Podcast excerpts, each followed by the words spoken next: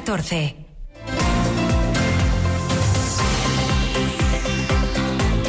Lo que pasa. Lo que importa en Asturias. Pablo Canga.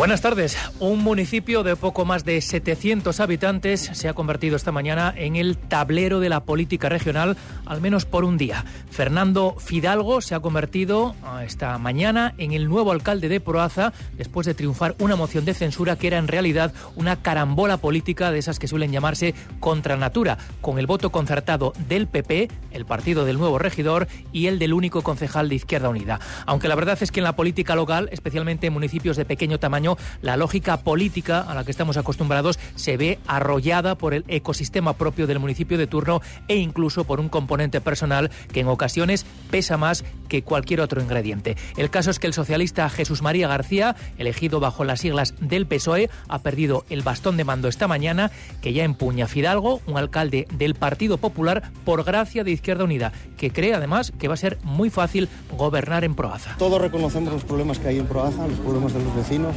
y del municipio. Todos, es todos, todos los concejales, el de Izquierda Unida y los del PSOE también. Entonces yo creo que sí, que va a ser muy fácil gobernar porque es cuestiones, son cuestiones eh, eh, pues, eh, casi básicas.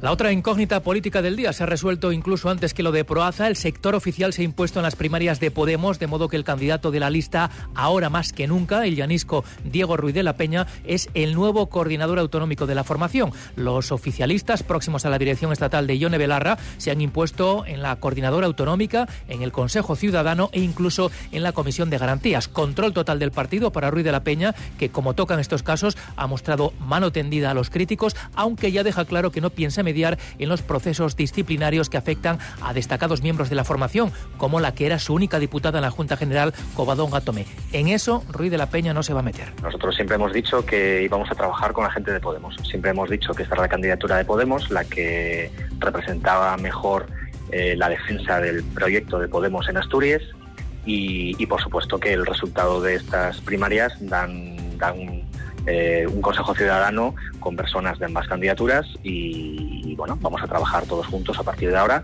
Lo que toca ahora mismo es ponerse a trabajar manos a la obra con el equipo, con nuestro equipo y empezar a construir eh, organización.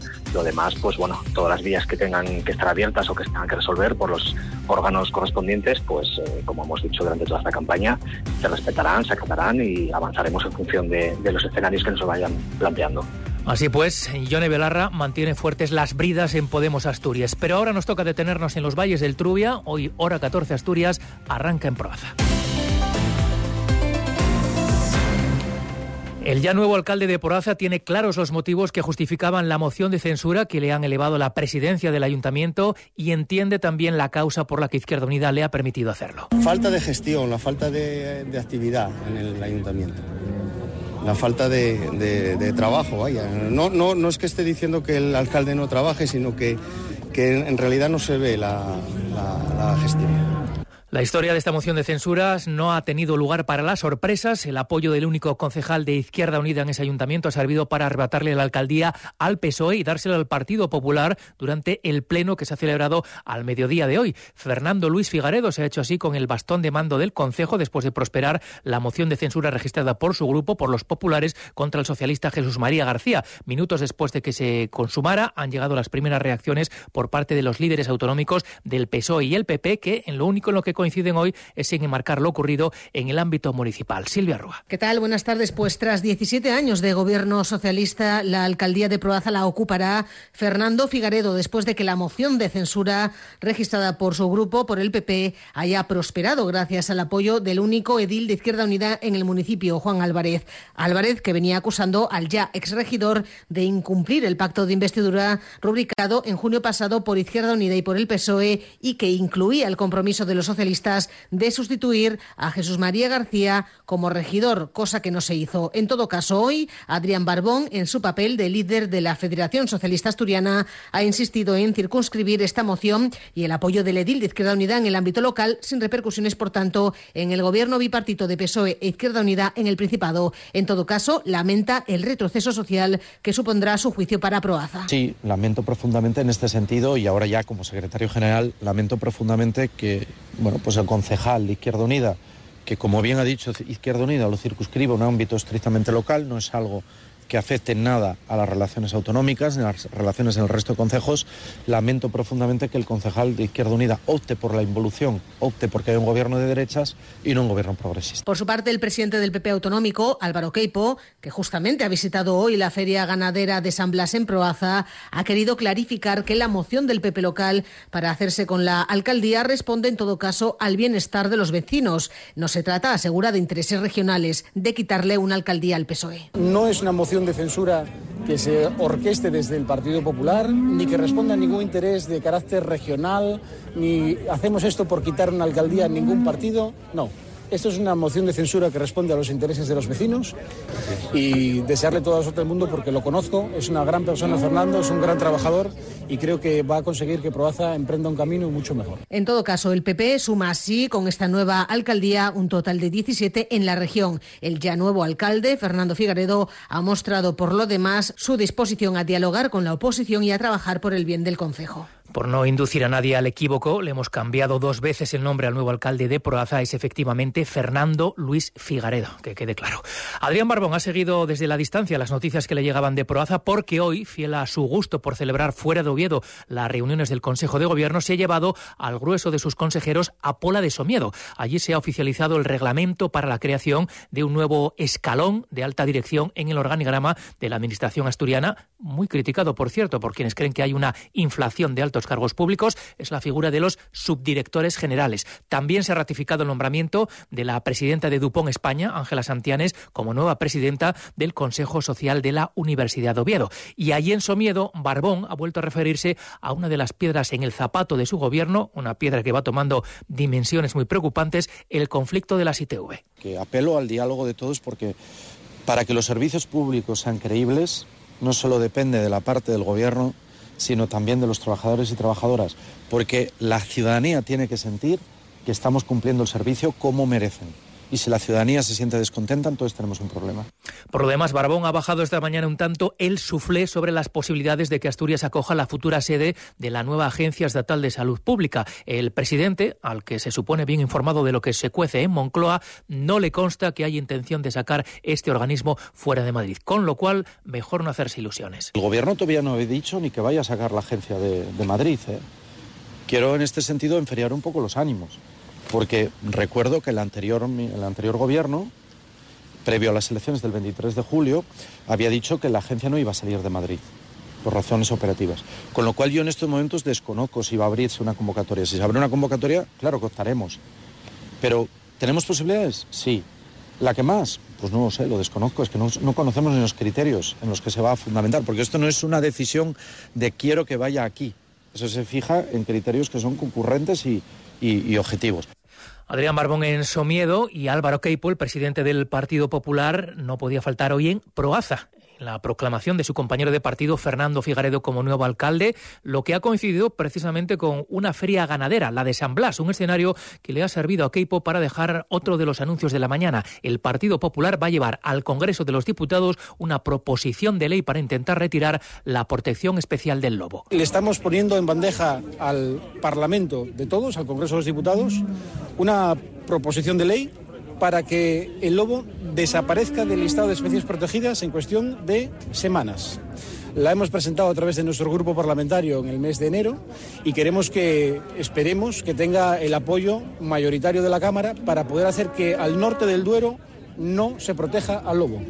Y por cerrar la crónica política de este viernes, la mesa de la Junta General del Principado ha dado trámite esta mañana a la renuncia que ayer les contábamos aquí de Pablo González como diputado en la Junta General. El martes, en la reanudación del periodo de sesiones, los populares habrán de cubrir su baja, en principio con la designación de la siguiente en la lista por la circunscripción central en las pasadas autonómicas, Nuria González Nuevo. La renuncia de Pablo González, presidente de la Junta Local del PP de Gijón, se ha presentado, él mismo lo ha explicado, como una cuestión de incompatibilidad de sus responsabilidades como senador y como diputado autonómico. Y ya se confirmó lo que ya parecía que iba a ser, que es la incompatibilidad física. Legalmente es compatible, por supuesto. Eh, eh, y no hace falta decirlo, pero evidentemente eh, mi sueldo es únicamente como senador.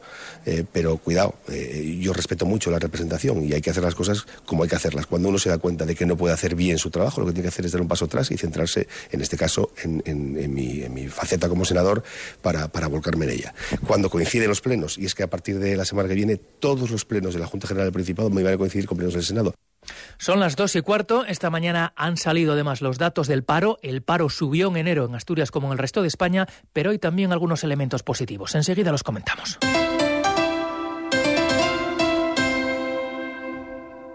Cadena Ser, Gijón. La ITV a toda pastilla. ¿Cómo? La ITV a toda pastilla. Pepe, ¿qué dices? No te entiendo. La ITV a toda pastilla. Así de rápido he pasado con Itebelesa a la ITV en Val de San Vicente, sin nervios y sin hacer cola. Reserva ya tu cita en itebelesa.com o llamando al 983 08 90 si crees que has nacido para la fisioterapia o la logopedia, convierte tu talento en una profesión de futuro en las escuelas universitarias Invernat Cantabria. El próximo 3 de febrero participa en nuestras jornadas de puertas abiertas. Para más información sobre cómo inscribirte, accede a nuestra web www.eug.es. Escuelas Universitarias Invernat Cantabria, adscritas a la Universidad de Cantabria en Torrelavega. Lo llevas dentro. Cadena Ser. Poder de la conversación. Hora 14. Asturias.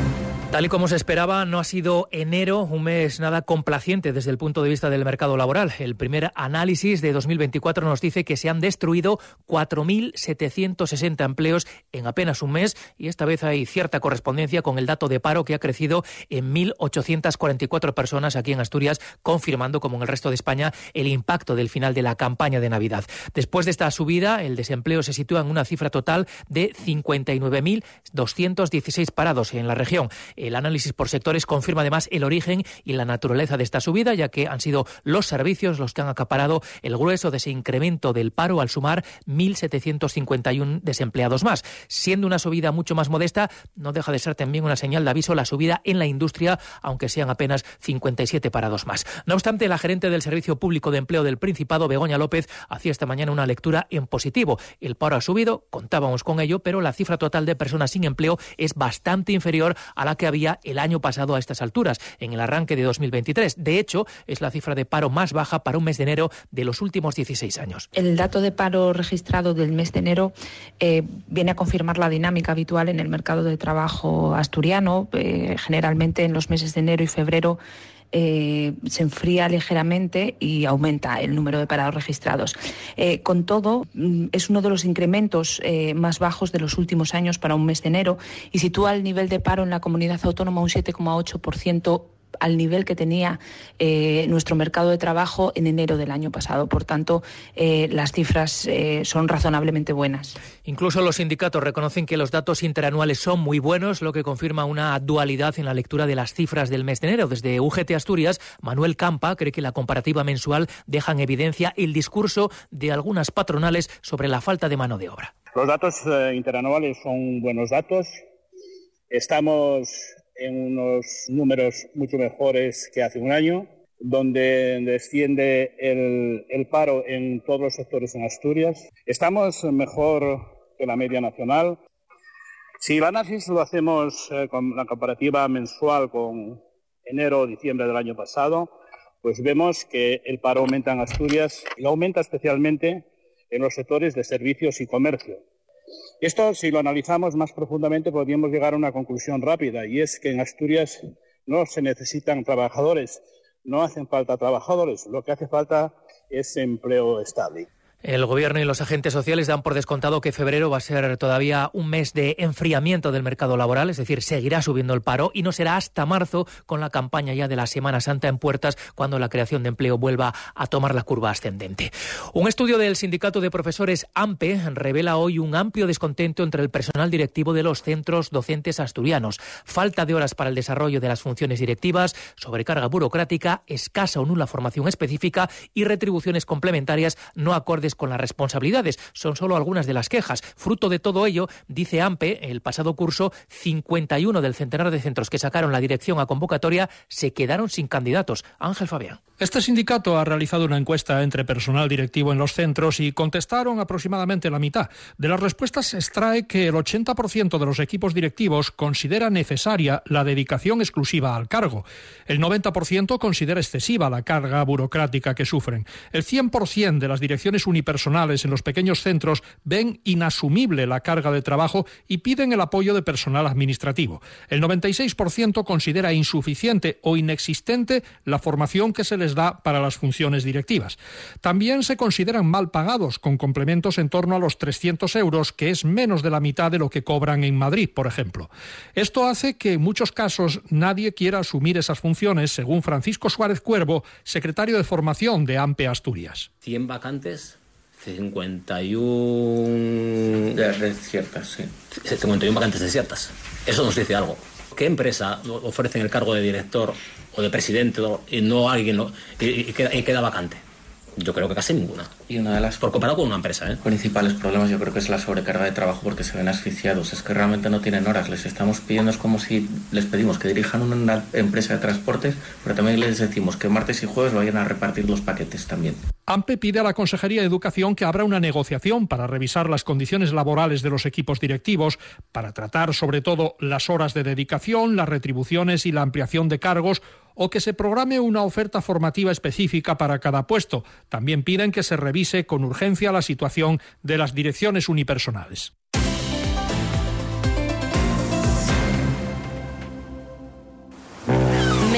Crucero en azul marino. Ahora el mejor precio con hasta 10% de descuento. Resérvalo por solo 50 euros y sin gastos de cancelación. Y además Niños gratis. Reserva hasta el 28 de febrero en Agencias Viajes Eroski o Azul Marino. Y este mes, pon rumbo a tu crucero soñado. Hora 14. Asturias.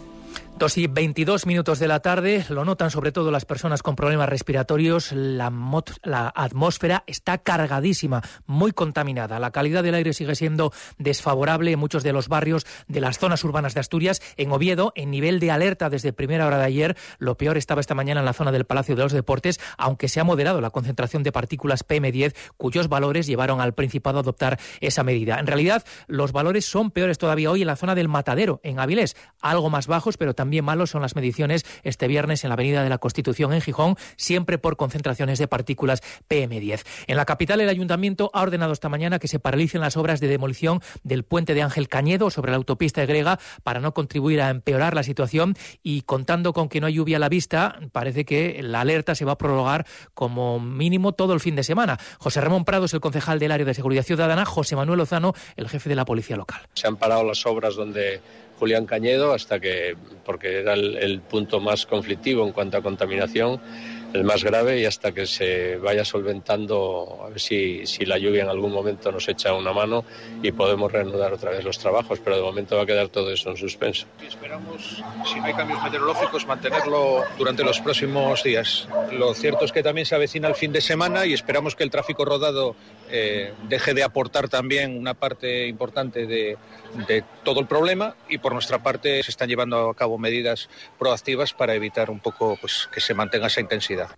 El gobierno del Principado no renuncia al desdoblamiento del tramo Sama al entrego del corredor del Nalón. El consejero de Fomento Alejandro Calvo se ha visto impelido esta mañana a ratificarlo después de las airadas reclamaciones en ese sentido que han surgido en esta comarca tras el último accidente el pasado miércoles que ha sumado dos víctimas más a un trágico historial de siniestros mortales en esta transitadísima vía de comunicación. Que se hayan propuesto medidas urgentes como la construcción de una mediana de hormigón o la rebaja de los límites de velocidad no implica que se aparque la idea del desdoblamiento, aunque de momento el dinero reservado para ello sea una modesta partida para los primeros estudios. Compartimos totalmente la preocupación y la necesidad de, de abordar todo aquello que podamos hacer desde los distintos ámbitos, tanto sobre la infraestructura como en los ámbitos de seguridad vial, medidas a corto plazo y por otro lado también seguimos y nos comprometemos a trabajar en las reformas estructurales de la vía.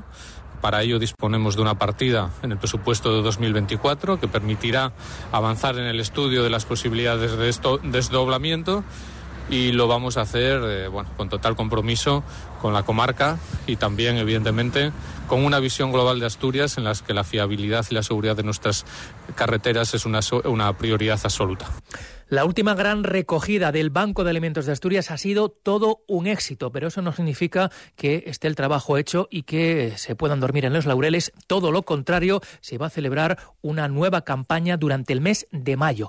En la última edición se ha superado en más de 5.000 kilos el objetivo fijado, que eran 300.000. De cualquier forma, y ante su previsión de un aumento de necesidades y de personas a atender, ya han anunciado hoy la realización de esa gran campaña para el mes de mayo que les ayuda a completar el año, como decía el presidente del Banco de Alimentos de Asturias, Bernardo Sopeña. Preveemos que tengamos eh, un año bastante difícil, este y el que viene, y que pueda haber una, un crecimiento de usuarios. Entonces, por eso tenemos a volver sobre a la carga, aunque seamos muy pesados de momento para el próximo mayo. Corría el año 2012, en Oviedo era alcalde Agustín Iglesias Caunedo y con la unanimidad de la corporación el ayuntamiento le concedió una calle al fotógrafo e histórico militante comunista José Manuel Nebot. Pero ha sido hoy, 12 años después, que se ha colocado e inaugurado la placa que le reconoce en el callejero de la capital. Es una calle en el barrio de la Florida en la que esta mañana, junto al alcalde actual Alfredo Cantelli y miembros de la corporación, un nutrido grupo de personas han homenajeado a un ciudadano con mayúsculas que, según su hija Ana Nebot, trabajó por Oviedo desinteresadamente. Alejandra Martínez. A medias se había quedado el reconocimiento de la ciudad a uno de sus vecinos históricos por su profesión de fotógrafo, retratando el Oviedo del siglo XX y por su lucha por la libertad y los derechos de las personas. Fue comunista, primero en la clandestinidad, después a cara descubierta y también activista en otros ámbitos. Un ciudadano ejemplar, podría decirse. Y ahora sí, José Manuel Nebot tiene su placa y ha tenido un homenaje. Gracias, tal y como ha dicho su hija Ana Nebot, Agustín Iglesias Caunedo, el alcalde del Partido Popular artífice del reconocimiento, y al actual portavoz de Izquierda Unida en el Ayuntamiento, Gaspar Yamazares, que trajo al presente un olvido de 12 años que supuso que el homenajeado hoy no pudiera estar presente. Cabe recordar que falleció en octubre de 2017 a los 89 años. Y 12 años después, Gaspar Yamazares se puso manos a la obra porque algo había pasado con esta calle. Entonces tenemos que agradecer mucho a estas dos personas en concreto y a todas las personas que están hoy aquí. Y bueno, creo que estaría hoy muy contento de, que, de saber que todavía tiene capacidad de convocatoria. Uno de los aludidos, Gaspar Yamazares, destacó el compromiso y la solidaridad de Nebot. Empezó mirando la vida a través del objetivo y terminó queriendo mejorarla y transformarla. ¿no? El alcalde Alfredo Cantelli no pudo decir mucho, afectado por una fonía, pero reconoció que él no sabía ni que se le había concedido una calle a José Manuel Nebot ni que estuviera pendiente la colocación de la placa. Yo la verdad es que desconocía que se le había concedido y menos que, no estuviera reconocido con una placa. Un homenaje sin duda merecido a José Manuel Nebot. 2 y 28. Deportes, Cali González, buenas tardes. Buenas tardes. El Sporting pierde a Guille Rosas para Zaragoza y para el Derby. El lateral derecho estará dos o tres semanas de baja por una lesión muscular en el aductor de su pierna izquierda. Es la segunda lesión confirmada esta semana tras la de Víctor Campuzano. En la Romareda el lunes jugará Pascanu, que si viera una amarilla no podría jugar tampoco el Derby por acumulación de amonestaciones. Las entradas para ese compromiso contra el Oviedo están a punto de agotarse. Hoy abrían las taquillas con poco más de 300 localidades disponibles. Y no hubo novedades como se esperaba en el cierre del mercado para el Oviedo, que si bien la temporada pasada el club no recibió ninguna oferta o interés de otros equipos por ninguno de sus jugadores, en esta ocasión afirmó el director general Agustín Lleida que ha habido llamada y propuestas por hasta ocho futbolistas. Que todos hayan decidido quedarse lo valoraba de esta forma el técnico Luis Carrión. Lo que más valoro del mercado, la verdad. En mi cabeza estaba convencido, digo, no, no, no veo a nadie que que vea en una situación de decir, este quiero tener minutos, no veo a la gente tan implicada que me ha sorprendido, incluso con, con el caso de Abel o Luismi, ofertas muy atractivas ¿no? en cuanto a lo económico y y eso habla también del compromiso que hay de todos los jugadores con lo que creemos que podemos hacer. El Oviedo jugará el domingo contra el Eldense a las 4 y cuarto de la tarde. De nuevo repetirá en el Carlos Tartiere y buscarán los azules su tercera victoria consecutiva. Carrillo no podrá contar con cinco futbolistas: Luismi, Alex Mellán, Víctor Camarasa, Mario Hernández y Rodri Tarín. Y terminamos con fútbol femenino porque este domingo a las 12 en San Claudio se vivirá el derbi entre el Oviedo y el Sporting. Las azules tratan de alcanzar el playoff y las rojiblancas de evitar el descenso. El tiempo no traerá hoy el alivio de las condiciones de contaminación que afecta a los principales núcleos urbanos de La situación de estabilidad atmosférica que facilita esa concentración de partículas en suspensión se perpetúa y de hecho el fin de semana va a ser de cielos despejados como la próxima tarde a lo sumo de intervalos nubosos, pero lo que más nos importa sin precipitaciones. Al menos las temperaturas se han moderado, hoy no iremos mucho más allá de los 16 grados de máxima que están marcando ahora mismo Llanes en la costa y Mieres en el interior.